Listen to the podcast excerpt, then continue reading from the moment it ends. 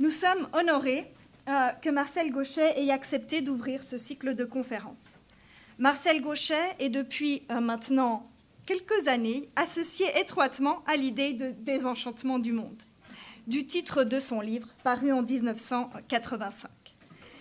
Même s'il a travaillé bien évidemment beaucoup d'autres sujets depuis, il revient régulièrement sur cette question, ce qui en fait un des principaux penseurs de la sécularisation euh, aujourd'hui. Marcel Gauchet parle d'ailleurs plus volontiers de sortie de la religion. Il a avancé cette idée, quelque peu euh, perturbante, que le christianisme est la religion de la sortie de la religion. Ce soir, il sera question de cette sortie de la religion pour s'interroger encore et à nouveau sur le devenir de la religion. Mesdames et messieurs, si vous le voulez bien, partons du plus haut et du plus loin. Regardons la situation européenne avec les yeux du dehors. Elle se distingue à l'échelle de la planète par une double exception. Tous les bons observateurs l'ont relevé. Une exception religieuse et une exception familiale. Exception religieuse, outre que le nombre des sans religions y est incomparablement plus élevé que partout ailleurs, le fait religieux n'y joue plus qu'un rôle marginal dans la vie collective. S'il n'en fallait qu'un exemple, l'épuisement de la force politique qu'a représenté la démocratie chrétienne, qui conserve l'étiquette mais sans le contenu. En dépit, bien sûr, en Europe, d'une série d'exceptions historiques bien connues, il y en a trois, l'Irlande, la Pologne et la Grèce, pour des raisons historiques faciles à comprendre. Exception familiale.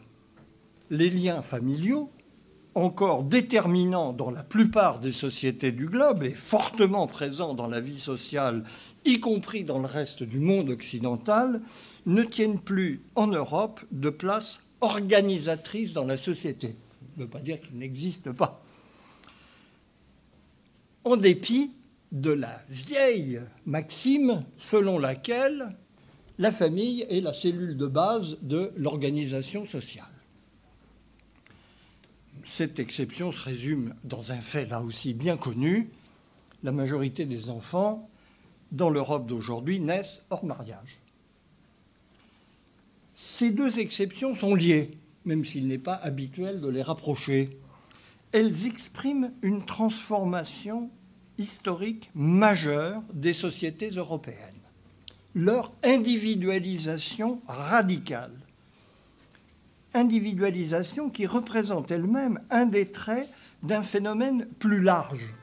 Le phénomène en lequel se concentre, à mon l'opinion, la thèse que je défendrai, la vérité dernière de notre situation le parachèvement de la sortie de la religion, entendue comme elle doit l'être, sortie de la structuration religieuse des sociétés. Voilà le point dont il faut partir pour aborder notre problème. Il est résumé dans le titre de cette conférence, La religion après la sortie de la religion. Car la sortie de la structuration religieuse des sociétés ne signifie pas la fin de la religion, mais elle en change complètement la nature et la signification. Telle est la thèse que je voudrais au moins sommairement, et vous me le pardonnerez dans le temps qui m'est imparti, vous présenter au moins essaierai-je d'être aussi clair que possible, tout en étant d'un catégorie qui ne correspond pas à ma nature profonde, mais aux contraintes temporelles qui me sont imparties. Pourquoi l'Europe? La réponse n'est pas difficile. Parce que l'Europe a été le creuset initial de cette sortie de la religion. C'est au travers de cette sortie de la religion qu'elle a inventé la modernité, c'est-à-dire un autre mode de structuration des sociétés que nous résumons banalement dans la notion de démocratie. Une autre forme politique, l'État-nation, un autre type de lien social, à base d'égalité, donc de consentement des membres de la collectivité, un autre mode de pensée, dont la science est évidemment la pièce fêtière, un autre type de pouvoir, qui nous ramène directement à la démocratie comme régime, et une autre orientation de l'activité collective, ce que nous mettons sous le nom banal, là aussi, d'économie. Permettez-moi de passer très vite, trop vite, j'en suis conscient, là-dessus. Via l'expansion européenne, autre trait remarquable de cette dynamique historique, cette invention a trouvé un, relais qui s'est révélé extraordinairement puissant avec les États-Unis d'Amérique. Ainsi est né ce que nous appelons Occident, les deux rives de l'Atlantique tout simplement. Via l'impérialisme colonial, relayé au XXe siècle par l'hégémonisme américain, cette invention a aujourd'hui touché, et on peut dire conquis, le globe entier. On aurait pu croire, il y a une quarantaine d'années, on le croyait, beaucoup le croyaient, que cette invention était achevée, que ses principaux résultats étaient acquis, puisque la religion ne commandait plus en quoi que ce soit l'organisation de la société, et que le flambeau de l'invention de la modernité était passé outre-Atlantique par rapport à une Europe vieillissante, fatiguée et quelque peu marginalisée. Grave erreur d'appréciation. Le processus de sortie de la religion n'avait pas dit son dernier mot. Il était toujours à l'œuvre, souterrainement, et il était singulièrement à l'œuvre dans l'espace européen, en pointe, de par sa vitesse acquise et sa longueur d'avance. Ce processus a franchi, au cours de ces 40 dernières années, une étape décisive et qu'il est permis de croire ultime en Europe et avec un retentissement planétaire, puisqu'il est à la source de la globalisation. Ce qui nous frappe spontanément dans la dite globalisation, c'est sa dimension économique et financière. Mais derrière, il y a une dimension politique la désimpérialisation du globe. C'est elle qu'il faut prendre en compte pour en saisir le double aspect. Car la mondialisation est à deux faces. Une occidentalisation culturelle du monde, mais associée à une désoccidentalisation politique du même monde notre actualité de tous les jours. Pour ce qui nous intéresse directement ici, c'est-à-dire la religion, c'est ce qui explique la situation explosive qui voit surgir et se développer un peu partout les fondamentalismes religieux. La culture occidentale, scientifique, technique, économique, juridique, arrive et s'impose partout. Mais elle arrive par en haut, sous la forme d'une appropriation forcée dans les têtes et dans des sociétés encore largement structurées religieusement. Des sociétés où la pénétration de la culture occidentale tend à détruire cette organisation sociale traditionnelle. D'où les réactions et les tentatives de réaffirmation de la structuration religieuse qu'expriment ces fondamentalismes. Vous me pardonnerez pour le caractère hâtif de cette toile de fond, mais je crois qu'elle était utile à camper pour envisager l'exception européenne.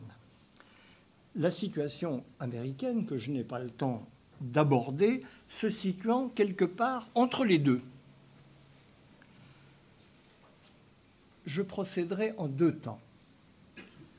Je donnerai un aperçu, là aussi très rapide, des effets de ce parachèvement de la structuration religieuse des sociétés, de la sortie de cette structuration religieuse des sociétés dans le cadre européen, avant, dans un deuxième temps, d'examiner de plus près son impact sur le terrain religieux. Je le disais à l'instant, on pouvait avoir l'impression, il y a quelques décennies, que la sécularisation, pour reprendre le terme consacré, dont la vertu descriptive n'est pas contestable, que cette sécularisation était achevée dans ses grandes lignes dans les sociétés européennes, au sens où les commandements et prescriptions religieuses n'avaient plus force de loi dans le domaine social et politique.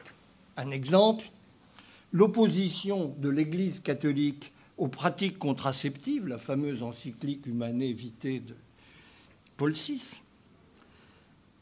ont été de nul effet face à la révolution familiale et sexuelle des années 1970, y compris dans le peuple catholique. Je crois que ça aura été le dernier champ de bataille où s'est jouée la défaite de la volonté non plus d'encadrement politique, mais toujours d'encadrement moral de l'Église catholique en Europe. Et ne parlons pas du champ politique où les démocraties chrétiennes, j'y faisais allusion tout à l'heure, ont perdu leur souffle religieux pour devenir, osons le dire, des partis du matérialisme libéral le plus plat. Cette vérité de surface cachait le fond qui était la prégnance de la structuration religieuse dans tous les compartiments de la vie collective. On ne la voyait pas, elle n'avait plus d'expression intellectuelle, mais elle était ô combien présente et organisatrice. si je puis me permettre un mot plus personnel, c'est l'observation de ce phénomène dans la grande transformation du monde des quatre dernières décennies qui m'a permis d'arriver à la théorisation que je défends devant vous aujourd'hui. Oui, sans doute, le religieux ne commandait plus. Il n'était plus derrière les pouvoirs, il ne s'autorisait plus du religieux. D'aucune façon. Mais le religieux continuait de modeler la place et le rôle des pouvoirs dans la vie collective. Il leur conférer un surplomb autoritaire inentamé qui faisait le rayonnement de la chose publique dans la vie sociale. Et quand on enlève ce surplomb, on voit les effets. L'appareil de commandement dans nos sociétés restait habité par une inspiration qui n'avait rien de surnaturel, mais qui imposait sa supériorité indiscutée au commun des citoyens. La nation restait, envers et contre tout,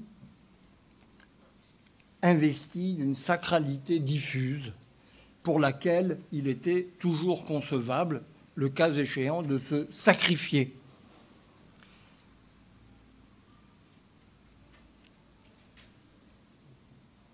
On se devait à elle d'une dette qui renvoyait à ce qui était la dette structurante des, sociétés proprement religieuses envers plus auxquelles. Oui, sans doute aussi, les droits des individus étaient garantis et reconnus. Il n'empêche, c'était le grain à moudre élémentaire de la sociologie de l'époque, que les appartenances de toute nature continuaient de leur opposer une sévère limitation, à commencer par la famille, justement, qui restait un système de rôle entre les sexes et entre les générations extrêmement codé et contraignant en particulier pour les femmes, et dans une moindre mesure pour les enfants. Mais j'évoquais à l'instant la nation. Cela se retrouvait encore dans les communautés de métiers, dans les corporations, dans les communautés de résidence, bien entendu. À l'époque, la, notion favorite de la sociologie, dans laquelle j'ai encore été éduqué, était celle du contrôle social par lequel ces groupes d'appartenance élémentaires pesaient sur la vie des personnes. Une notion qui s'est volatilisée littéralement d'une manière très significative. Voir une autre appartenance, qui dans un certain monde avait une énorme importance, les appartenances de classe. vous vous souvenez de la maxime favorite que tout le monde a oubliée, mais qui s'étalait sur les murs, sûrement de cette université, je ne l'ai pas vue, mais je me doute que ça existait. Ce sont les masses qui font l'histoire. Parce que masse voulait dire quelque chose, quelque chose qui était cette fusion des individualités avec leur communauté. Une dimension qui doit tout à la structuration religieuse première des sociétés. Oui encore, nous ne vivions plus sous le signe de l'autorité de la tradition et de ses modèles ancestraux. Les années 1960 avaient même été les années avant-gardistes et futuristes par excellence. Mais justement, l'histoire nous commandait, elle nous disait ce que nous devions faire. C'est à elle que nous devions nous référer pour nous orienter. Il fallait même, éventuellement, se sacrifier pour elle. Là était l'idéal militant. Ma petite personne n'est rien au regard de la cause historique pour laquelle je dois me dévouer. Eh bien, toute cette enveloppe, en quelque sorte, qui rattachait nos sociétés, sans qu'elles le sachent, sans que leurs acteurs s'en rendent compte, à la structuration religieuse immémoriale des sociétés, s'est désagrégée, volatilisée littéralement en quelques années, avec une rapidité stupéfiante quand on songe à ce qu'avait été la profondeur historique de cette manière d'être des sociétés, qui liait les individus à leur groupe, qui définissait par ce groupe leur statut, ou qui les associait à une temporalité collective qui définissait l'horizon de leur existence. Faut-il longuement détailler le tableau? Le politique a perdu sa transcendance impérative. Il s'est trivialisé, qu'il s'agisse de la puissance de commandement des États ou de la force des nations, au point que beaucoup nous annoncent sa dissolution dans le grand bain de la mondialisation. En quoi, à mon sens, il se trompe complètement, mais il est parfaitement exact, en revanche, que le politique connaît une transformation profonde de sa place dans les sociétés et de sa fonction dans les sociétés. Le plus spectaculaire se situe, je faisais allusion tout à l'heure, sur le terrain du droit avec l'individualisation radicale par laquelle je commençais. Nous connaissons un second moment des droits de l'homme par rapport au premier, des révolutions de la fin du XVIIIe siècle, ou en Amérique ou en France. C'est cette juridisation de l'individualisme qui lui donne la force expansive irrésistible que nous lui voyons tous les jours. Là aussi, l'actualité nous offrirait tous les exemples qu'il faut de sa force de redéfinition de l'ensemble des liens sociaux c'est cette individualisation qui est derrière la désinstitutionnalisation des familles et leur intimisation, associée à ce fait majeur, sans doute la plus grande transformation anthropologique de nos sociétés contemporaines, qu'est l'émancipation féminine. Nous n'avons plus affaire à des familles dictant leur rôle à leurs membres, nous avons affaire à des couples construits sur l'accord de libres individualités en vue de leur épanouissement affectif à chacune, loin de toute fonction sociale, et éventuellement contre. Ce qui, par exemple, sur le terrain de l'éducation, n'est pas sans poser quelques problèmes assez, assez délicats. Je laisse de côté, pour des raisons de brièveté, de nouveau, les transformations qui se sont produites sur le terrain de l'histoire et de l'élément historique, elles m'emmèneraient trop loin. Je me bornerai à une formule qui en résume l'essentiel. La vie des sociétés se concevait d'abord pour ses acteurs dans l'élément du politique, c'est-à-dire de ce qui garantissait une organisation stable et durable de la vie collective elle se conçoit désormais dans l'élément de l'économie, c'est-à-dire l'élément d'un dynamisme collectif, d'une mobilisation du présent en vue d'une transformation future dont nul ne peut rien dire. Tout le secret de la fortune de l'idée de marché. Le marché, ce sont des résultantes que personne ne peut anticiper c'est une manière de vivre l'histoire qui est aux antipodes de l'époque où le parti d'avant-garde conduisait le prolétariat à la fin de l'histoire dans le communisme, il faut bien le dire. Et j'en arrive donc à notre sujet principal, la religion au sens trivial. La religion vécue par les acteurs comme croyance et comme pratique rituelle et cultuelle.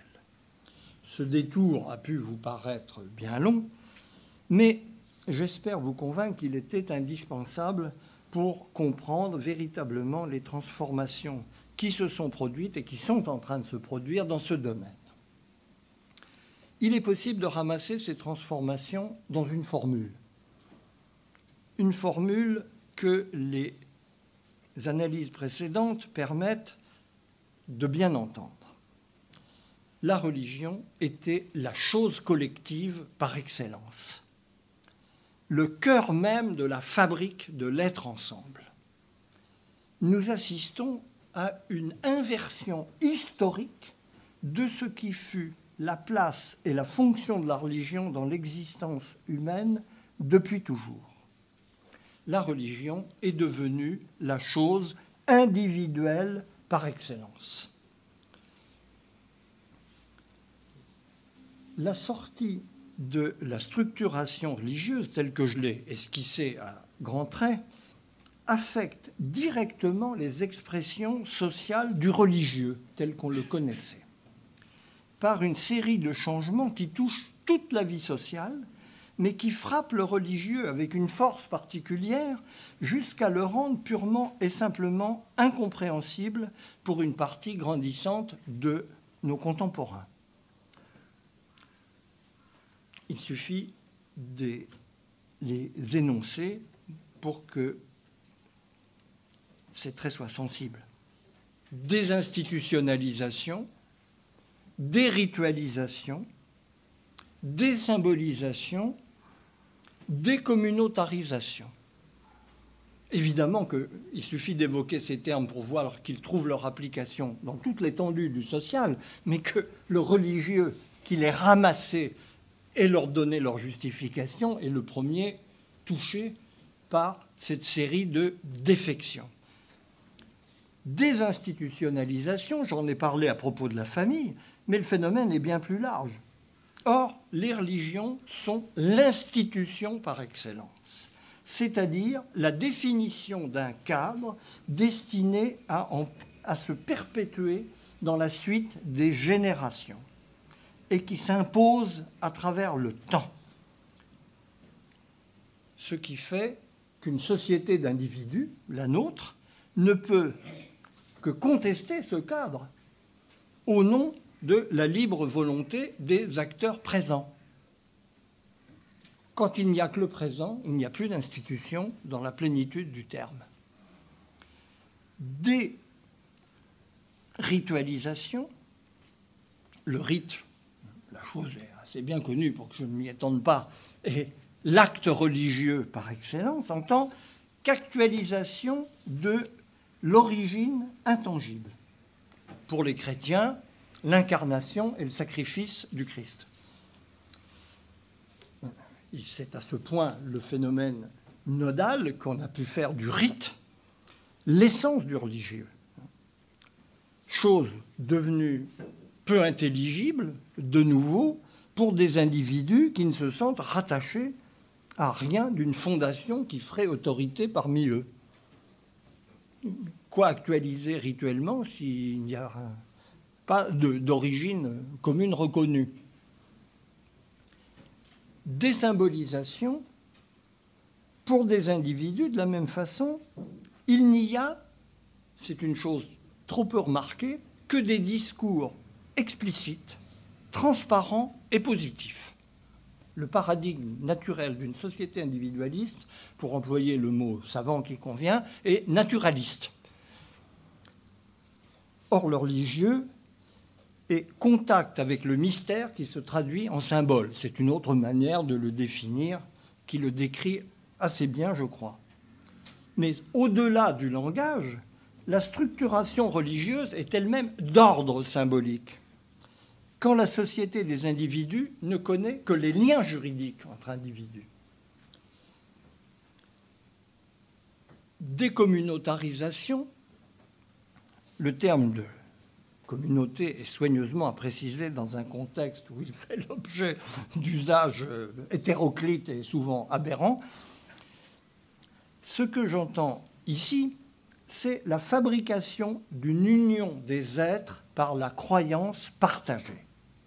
Et même, on peut le dire, la séparation des corps surmontée par la convergence des esprits et la communion dans une foi identique.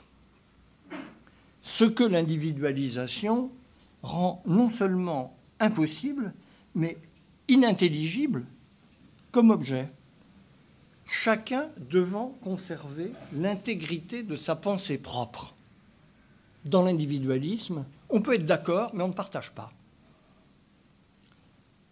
À quoi assistons-nous, en fait, dans l'espace européen, qui est ma réponse à la question le monde, notre monde a-t-il cessé d'être chrétien? Ce à quoi nous assistons, à mon sens, c'est à l'effondrement à la décomposition, à la dissolution, on peut discuter de chacun de ces termes, de ce que l'on peut appeler le christianisme sociologique, au-delà du partage des confessions catholiques, protestants, orthodoxes, peu importe, ici. J'entends par christianisme sociologique une religiosité avant tout sociale, héritée, transmise familialement, le plus souvent, conformiste, osons le dire, modérément soucieuse de dogmes et faisant peu appel à la foi personnelle, quelquefois même euh, absente. Mais une religion de l'observance, n'allant pas jusqu'à l'orthopraxie. Une religion communautaire, justement, dans son esprit, puisque son but est de faire communauté et par conséquent avant tout rituel et cérémoniel. La messe du dimanche, l'office, les Pâques pour les catholiques, la Toussaint, chose qui suffit d'évoquer. Nous pouvons encore nous permettre de, de se contenter de l'évoquer. Dans quelques décennies, il faudra bien préciser de quoi il s'agit. Une religion tournée vers l'institution des communautés et idéalisant l'union des êtres, la communion des saints, objet théologique privilégié dans le christianisme. Traduction sociologique, la civilisation paroissiale qu'un Jean-Paul II, il n'y a pas si longtemps, entendait, avait encore pour ambition de reconstituer en Europe. une religion, ce christianisme sociologique, tourné fondamentalement vers l'encadrement rituel du cycle de vie, du berceau à la tombe. et pour ce motif jugé essentiel, y compris par des gens de peu de foi. C'était d'ailleurs, euh, les historiens ont bien documenté ce point, un motif de malentendu total entre un clergé issu de la contre-réforme et soucieux de rigueur doctrinale et dogmatique, et un peuple chrétien pour qui tout ça était du baratin, mais qui en revanche voulait des cérémonies, des rites effectués dans les règles. Ils ne parlaient pas le même langage. Et ça n'est pas peu compté, semble-t-il, dans la déchristianisation décrite par les historiens, en particulier au XVIIIe siècle. J'évoque très vite ces moments, mais ils sont présents dans l'esprit de chacun. Le baptême, l'explicitation rituelle de l'entrée dans la communauté des vivants, hein, la consécration sociale de la naissance. Pour les catholiques, la communion, l'équivalent d'une première initiation, l'entrée dans la communauté des croyants de plein exercice. Le mariage, la sanction sociale de la création d'une société par l'union indissoluble de deux êtres. Moment social d'une importance cruciale. Le sacrement à la mort, l'extrême onction, les funérailles, hein, l'armement du mourant pour la vie future, pour le passage dans l'au-delà, et l'assomption communautaire de la disparition du défunt. Au passage, permettez-moi une petite digression, la mort était, parce que c'est là un lieu commun qui mérite réinterprétation, la mort était effectivement la grande affaire des religions mais pas dans le sens que nous, modernes, avec nos catégories psychologiques, lui attribuons, la peur de la mort, que la, religion était censée conjurer. C'était pas ça l'objet mort pour les religions, classiquement. La religion, c'était tout autre chose. La réaffirmation de la continuité, de la perpétuation de la communauté au-delà de la disparition d'un de ses membres et accessoirement, dimension totalement évanouie du cadre collectif où nous vivons, la constitution d'une société des vivants et des morts. Celle qu'un Auguste Comte, au milieu du XIXe siècle en France, pouvait encore vouloir faire le cœur de sa religion de l'humanité, une humanité composée, comme il disait, de beaucoup plus de morts que de vivants.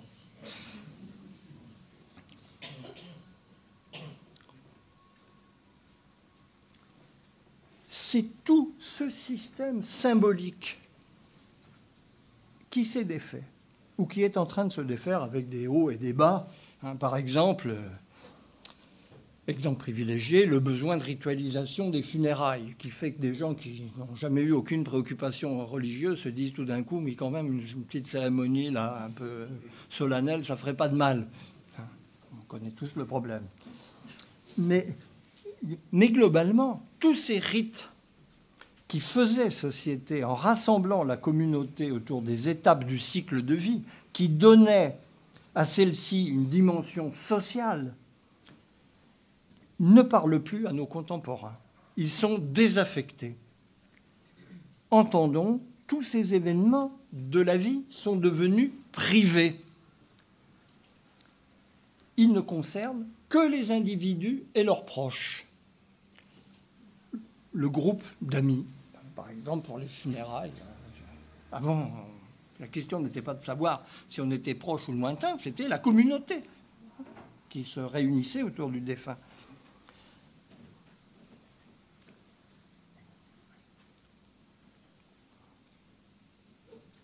Le mariage a encore son utilité, mais essentiellement pragmatique. Hein, pour, le problème des successions, c'est plus commode.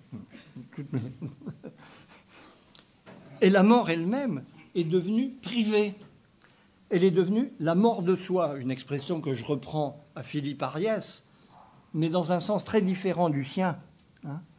une mort qui ne regarde que vous. Elle ne concerne que les personnes directement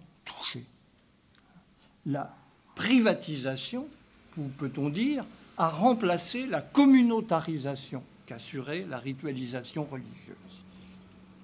Pour autant, mon deuxième point, je vais dangereusement accélérer, vous me le pardonnerez, pour autant, la religion n'a pas disparu et ne me semble pas appelée à disparaître. Peut-être même est-elle appelée à revivre, mais dans un autre sens et dans un tout autre emploi. Certes, l'effacement de son ancienne fonction sociale se traduit par une chute dans l'ensemble spectaculaire à la fois des adeptes déclarés de ces différentes confessions et de leurs pratiquants. Hein. Le point est tellement bien documenté par la sociologie des religions et bien connu que je passe très vite dessus. Mais quand même, cette anecdote très significative, il faut aujourd'hui, c'est basique, dans les études d'histoire de l'art ou pour les études en vue de devenir euh, dans les métiers du patrimoine, d'entrer dans les métiers du patrimoine, il faut commencer par le catéchisme. Parce que tout simplement, les, objets, les édifices, les œuvres d'art représentent des choses qui, pour la grande majorité des étudiants qui arrivent dans le domaine, ne signifient rien. Qui c'est celui-là ben, C'est le Christ. Ah bon? C'est qui le Christ? On, reprend les choses à la base. Hein.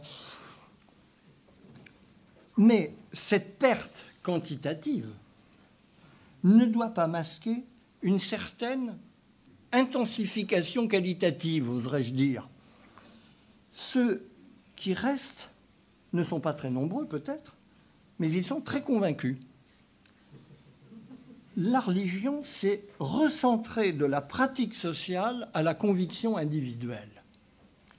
Mieux, le ton de la vie religieuse est donné aujourd'hui par la conversion, y compris la conversion de gens élevés dans une conviction, dans une tradition, dans une famille spirituelle, mais qui se la réapproprient subjectivement là où ils n'étaient que des pratiquants, ils deviennent des convaincus, de véritables fidèles.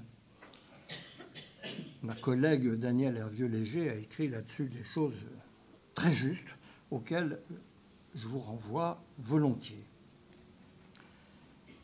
Il faut souligner d'ailleurs de ce point de vue très vite que le christianisme jouit d'un certain avantage à l'échelle du marché global des religions, puisque c'est comme ça désormais qu'il faut raisonner, par son insistance sur l'intériorité religieuse et sur l'élément de la foi, une notion construite depuis le XVe siècle et qui est au cœur de la réforme.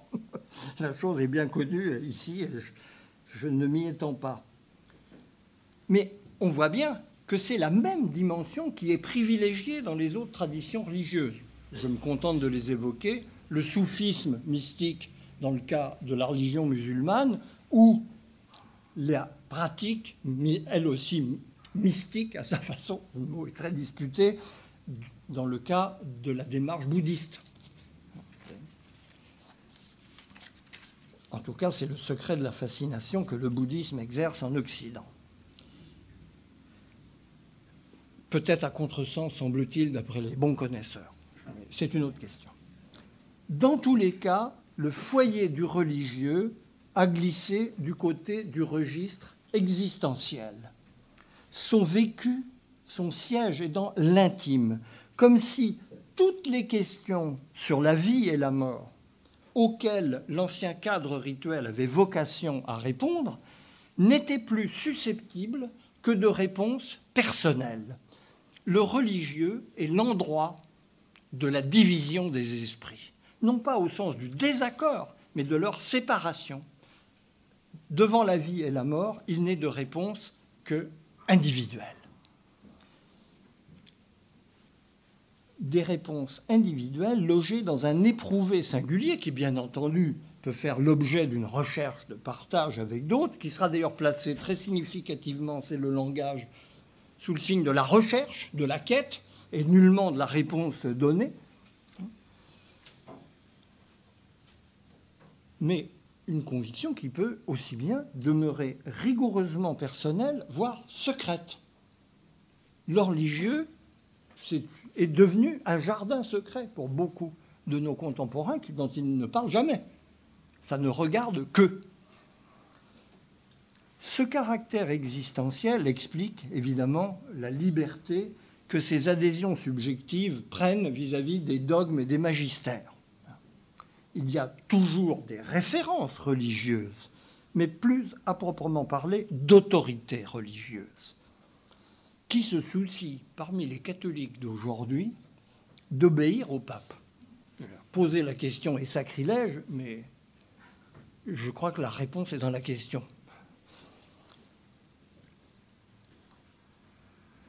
pour euh, mêler le langage de Joseph de Maistre, qui voyait dans l'autorité du pape le, dernier bastion du principe d'autorité dans les sociétés humaines, et Auguste Comte, qui voulait reconstruire une société organique, disons que le religieux, de rempart du principe d'autorité, est devenu le référent de l'anarchie spirituelle. L'attitude dominante en fonction de cette personnalisation du religieux, là aussi c'est un trait bien connu des sociologues des religions que je me borne à évoquer, est le bricolage, l'association tout à fait euh, individuelle à partir de matériaux empruntés à diverses traditions. Je, ne développe pas ce point qui, encore une fois, est bien connu. Mais ce serait une erreur, à mon sens, de s'enfermer dans les limites du stock historique, en quelque sorte, des religions et des spiritualités du passé. S'ouvre ici, en effet, un nouveau champ, un nouveau domaine, un continent inconnu, dont nous sommes à ce jour incapables de dire quelle invention ou réinvention en sortira. Réinvention du christianisme, par exemple, pourquoi pas mais dont nous pouvons circonscrire le territoire. Nous ne savons pas ce qui se passera dans ce territoire, mais nous savons à peu près quel est son périmètre. Est en train de se jouer une relecture de la condition humaine comme condition spirituelle, précisément, sans qu'on sache vraiment à ce jour nommer ce que représente ce spirituel, en quoi il consiste. Nous en savons une chose essentielle toutefois.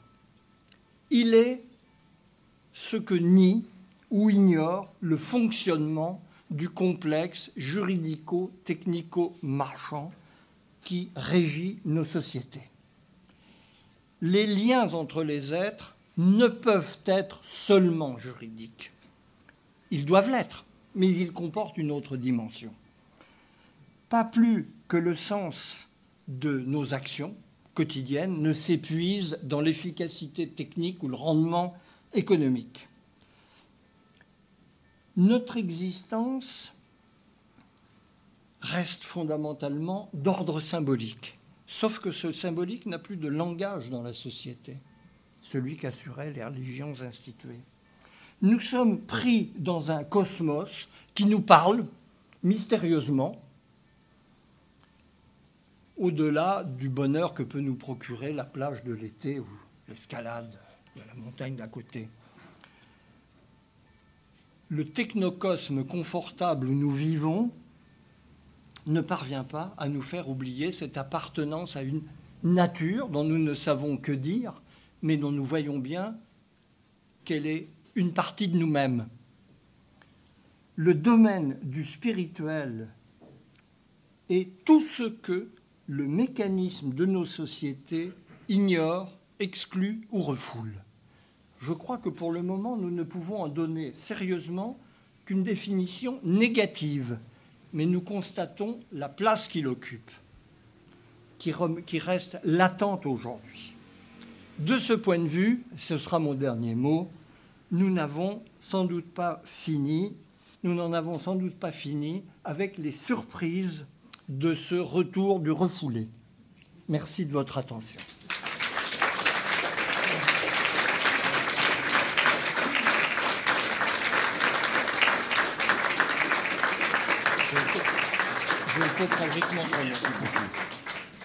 Merci beaucoup à Marcel Gauchet pour cette belle conférence qui ouvre bien ce cycle d'automne que la faculté de théologie est heureuse de vous proposer. Nous avons quelques minutes. Pas beaucoup de minutes, mais quelques-unes, peut-être cinq minutes pour poser une question, deux questions à Marcel Gauchet. Est-ce que quelqu'un souhaiterait maintenant prendre la parole et le pousser dans ses derniers retranchements? Monsieur, parlez d'une voix suffisamment forte, si vous le voulez bien. Merci, Monsieur Gauchet. Euh, je ne sais pas si c'est vous qui avez intitulé la conférence de ce soir La religion après la sortie de la religion. J'étais un tout petit peu curieux d'une évolution potentielle de votre pensée, puisque vous l'avez évoqué comme plutôt le religieux après la sortie de la religion. Et vous avez une définition très politique, comme vous l'avez dit, de la religion. Donc je m'interrogeais si cet avenir du religieux, vous le voyez malgré tout avec une dimension politique, ce qui a été peu évoqué. Et je, je me suis intrigué par le titre que vous auriez choisi euh, par rapport à cette perspective-là. Oui, j'ai été, j'ai été euh, trop long et trop court. C'est le destin malheureux conférencier. Mais votre question est tout à fait juste. Et bien entendu que le religieux est destiné à conserver une dimension politique. C'est tout ce que j'évoquais. Il y a bien du spirituel dans la politique, c'est-à-dire dans ce qui fait le lien entre les personnes réunies par une communauté politique. Et c'est ce que nos sociétés cherchent sans le trouver. Hein, c'est ce, à quoi elles aspirent de façon confuse, désordonnée, tout ce que vous voulez, mais qui est omniprésent dans l'arrière-plan de la scène politique d'aujourd'hui. Hein, alors, le, mot qu'on emploie le plus communément, parce que spirituel euh, a des connotations fâcheuses au regard du matérialisme officiel, c'est le mot de sens. Il faut chercher du sens, mettre du sens, donner du sens. Non. Mais ce, sens, c'est très simple, hein. c'est le spirituel tel que j'ai essayé d'en circonscrire le domaine et, et qui répond à cette question de pourquoi? Et dans quel sens, justement, faisons-nous société? C'est pas le sens, c'est un sens très précis.